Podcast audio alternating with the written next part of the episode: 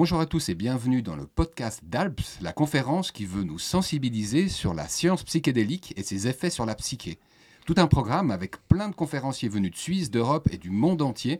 Dans cet épisode, on accueille justement Vincent Ferrouste, un doctorant en histoire des sciences en France, également consultant à l'hôpital Paul Brousse pour la reprise des essais cliniques sur les substances contrôlées. On vient de participer à son talk, hein, Will you give me again some of these mushrooms, doctor qui a été fait en anglais et on reprend, hein, on tire quelques ficelles de ce passage qui vient d'avoir lieu au CIO de Lausanne euh, et on aimerait en fait euh, avoir euh, quelques extraits des films qui ont été à l'époque réalisés en 1959 par Roger Haim, où on voit en fait trois personnes qui se sont soumises à des expériences, des expériences avec la psilocybine, et euh, où en l'occurrence c'était des images très intéressantes qui nous ont bien amusés. Moi, ce que je me demandais pour commencer, hein, Vincent, tu es avec nous. Bonjour déjà. Bonjour. Pour commencer. Bonjour, bonjour. Salut Mike. Salut, salut, plaisir d'être là. Bah ouais, et puis c'est surtout grâce à ton initiative que ces podcasts existent, donc chapeau à toi, mais je vais quand même poser la première question, moi, Warco Brienza, et je me demandais en fait ce qui avait retenu ton attention, Vincent,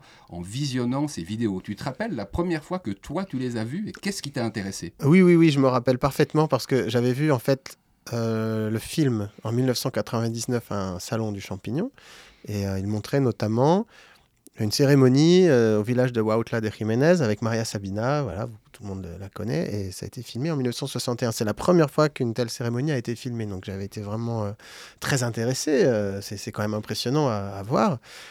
Et ça, c'était dans le cadre d'un salon du champignon. Mais il n'avait pas projeté la deuxième cassette, en fait.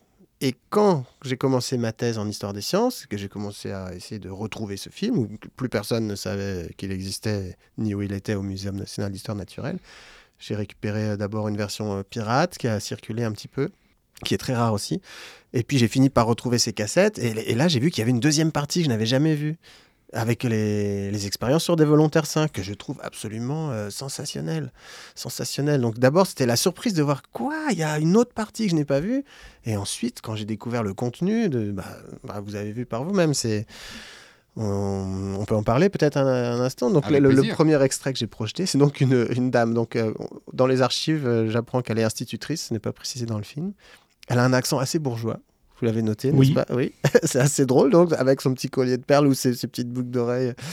Euh, elle est- je ne sais pas quelle dose elle, euh, ils leur ont donné, mais donc elle, est- elle, elle rit pendant tout ce temps et, hum, et elle développe des liens affectifs avec son micro, à qui elle prête aussi euh, une forme euh, d'intériorité presque humaine, quoi. Donc c'est pour ça que j'avais proposé cette, cette euh, hypothèse d'un animisme euh, pharmacologiquement induit. Mhm. On pourra même mettre en lien dans les notes d'émission, en fait, une vidéo d'une minute trente que j'ai postée. hein, on poste sur Twitter. Donc, euh, tout d'un coup, on aura une petite illustration à tes propos. Ah, parfait.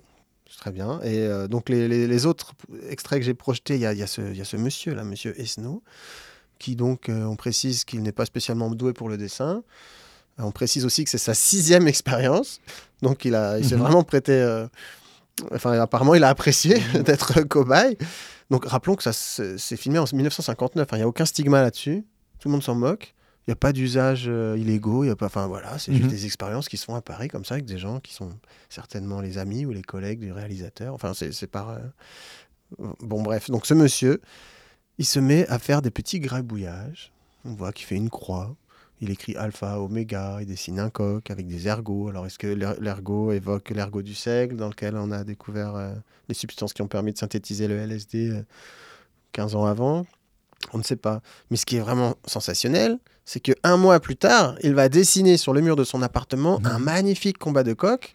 Enfin, magnifique, en tout cas très bien dessiné. Non, il est vraiment magnifique par rapport à la première version. Là, il y a un, Et puis même, un euh, voilà, et, et un Christ en croix qui est quand même extrêmement étonnant par sa facture. Il et, il précisera plus tard que ça ne lui a pris que 5 minutes de le faire. Donc c'est quand même sensationnel comme, euh, comme phénomène. Malheureusement pour lui, il va perdre son aptitude au dessin un peu plus tard. On l'apprend parce qu'il est interrogé 4 ans plus tard. Il n'en a pas pris depuis. Et euh, il raconte ce que ça a changé pour, euh, euh, lui dans sa vie d'avoir fait ces expériences. Il se sent plus apte à affronter son destin. Il s'est mis à s'intéresser à des philosophes mystiques. Et euh, la phrase qu'il prononce, que j'ai que j'ai soulignée, euh, il espère avoir un jour suffisamment de détachement, tel que vivre ou mourir n'est plus la moindre importance. Donc vraiment, on voit des, un changement de la personnalité l'acquisition d'un talent momentané et puis un changement de personnalité vers une forme, disons, de, de sagesse.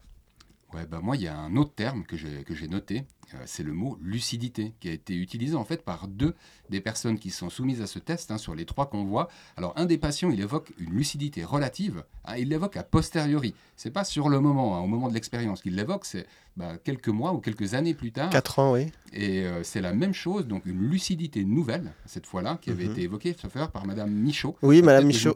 Non, non, Madame Michaud, oui, euh, elle, c'est vraiment un cas spécial parce que si on la suit, elle a gagné une sorte de pouvoir parapsychologique, en fait.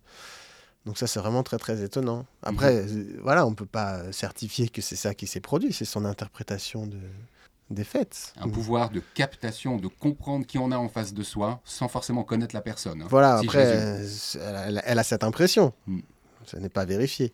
Comment est-ce que tu peux expliquer que deux personnes qui ne se connaissent pas mais qui ont été soumises à la même expérience reprennent ce terme de lucidité alors que, je vais être honnête avec toi, c'est pas le premier terme que j'aurais utilisé hein, comme impression après avoir visionné les images. Comment t'expliquerais ça, toi? Euh, Peut-être qu'ils ont... Enfin, pardon, je vais être un peu rabat-joie, mais ils ont peut-être discuté avant. Mmh. Voilà, ils, sont cobayes de la même étude, donc ils se sont probablement déjà rencontrés dans le cadre de la préparation du film. Donc, bon, ce serait difficile de tirer des conclusions... Euh, voilà, euh, avec un sujet aussi tendu que la drogue.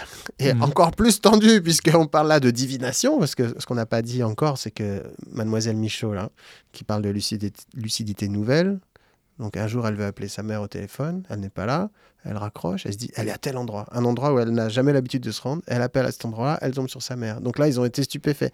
Et c'est ça qui m'intéresse beaucoup, c'est la réaction de Roger Haim, donc le scientifique, face à, sa, à ce témoignage, parce que lui, il l'a vu au Mexique, les curanderos, les curanderas qui utilisent ces, champignons, non pas pour soigner, mais pour savoir euh, qui a volé ma mule, ma femme est partie, euh, est chez Guy. Euh. vous voyez, donc c'est l'usage divinatoire. Et, donc notre rationalité occidentale, enfin c'est un phénomène qui est impossible, hein, selon ce que nous dit la science aujourd'hui. Mais notre professeur qui est diplômé de l'école centrale, qui est à l'Académie des sciences. Il a sa rationalité qui vacille suite à ses expériences, ses observations et les expériences qu'il mène avec des volontaires. Et ça, je trouve ça assez excitant. Et il, s'en cache un petit peu, mais il craque, il en, parle un peu quand même. J'ai vu que bah, tu parlais à des conférences, hein, puis que tu as l'habitude de montrer ces vidéos. Euh, c'est quoi ben, le regard des gens quand ils tombent sur ces vidéos, euh, ou le regard du public? Est-ce qu'il est différent selon les cultures? Est-ce que l'acceptation est plutôt là? C'est quoi oh, Selon les cultures, globalement, j'ai essayé de montrer euh, surtout en Europe de l'Ouest où les cultures restent comparables. Hum, et par contre, je les présente parfois dans des contextes très sérieux. Euh, je ne dis pas que c'est pas un contexte très sérieux, mais ici on est tous conscients de l'importance des psychédéliques en tant que découverte scientifique. Quoi. Mais dans d'autres contextes, où on va être peut-être avec des historiens des sciences qui peuvent s'intéresser. Mais la chose qui ne change pas, c'est que ça fait rire les gens. les gens sourient ou rient. Même dans des contextes bah, où je ne dis rien de spécialement euh, drôle, quoi. Mais c'est peut-être un rire de gêne. Mais bon, c'est agréable, du coup, partout où je vais parler, les gens sourient.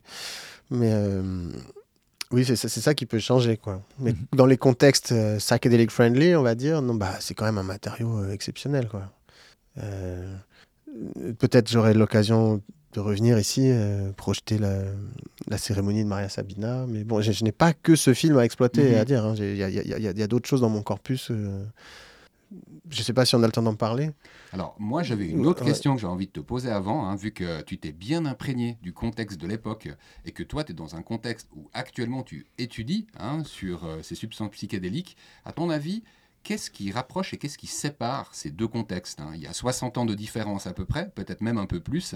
Euh, avant, tu mentionnais le fait qu'ils ont conduit ces expériences dans un relatif anonymat. Tout le monde s'en foutait parce qu'on ne parlait pas de, produits interdits. En l'occurrence, ça, ça a changé entre-temps. Qu'est-ce que tu vois d'autre comme changement? En tout cas, ça, c'est un changement important. Euh, ça change tout. Mhm. On peut donner des champignons à des volontaires euh, devant une caméra et regarde ce que ça. Alors ça, ça c'est devenu extrêmement difficile. Et puis d'ailleurs, dans mon travail d'historien, euh, je peux passer de 1953, un moment où on découvre, jusqu'à 1971, à un moment où c'est déjà interdit. Donc je vois aussi le moment où ça bascule, où il y a une panique morale, où la police s'en mêle. La police est venue au salon du champignon Euh, c'est probablement euh, en 1966 pour dire bon bah vous allez enlever les vitrines consacrées aux champignons hallucinogènes, vous faites l'apologie de la drogue et puis plus tard je trouve des, des courriers, enfin un courrier d'un commissaire de police qui demande des photos de champignons hallucinogènes pour pouvoir procéder à l'arrestation ou au contrôle. Et donc la réaction de Roger est intéressante aussi euh, parce qu'il défend les champignons. Mm. Il les défend. Bon, il, il, donne les photos. Il donne pas ses meilleures photos d'ailleurs. C'est ça que je trouve ça assez amusant. Donc, plutôt que de voir euh, comment c'était à l'époque, comment c'est maintenant, moi je regarde aussi comment ça a changé. Et c'est vrai qu'il y a une panique morale qui est fondée sur rien en fait, sur de la désinformation. Et euh, c'est certainement à cause de la réaction euh, politique aux États-Unis par rapport aux usages extra-médicaux, des gens qui s'opposent à la guerre du Vietnam. Et, et, en France, on a Maurice Papon, donc si vous voyez qui c'est, c'est un sinistre personnage hein, qui, était préfet de police de la ville de Paris mhm. et c'est aussi un de ceux qui a dit bon on va s'occuper des beatniks là. Euh.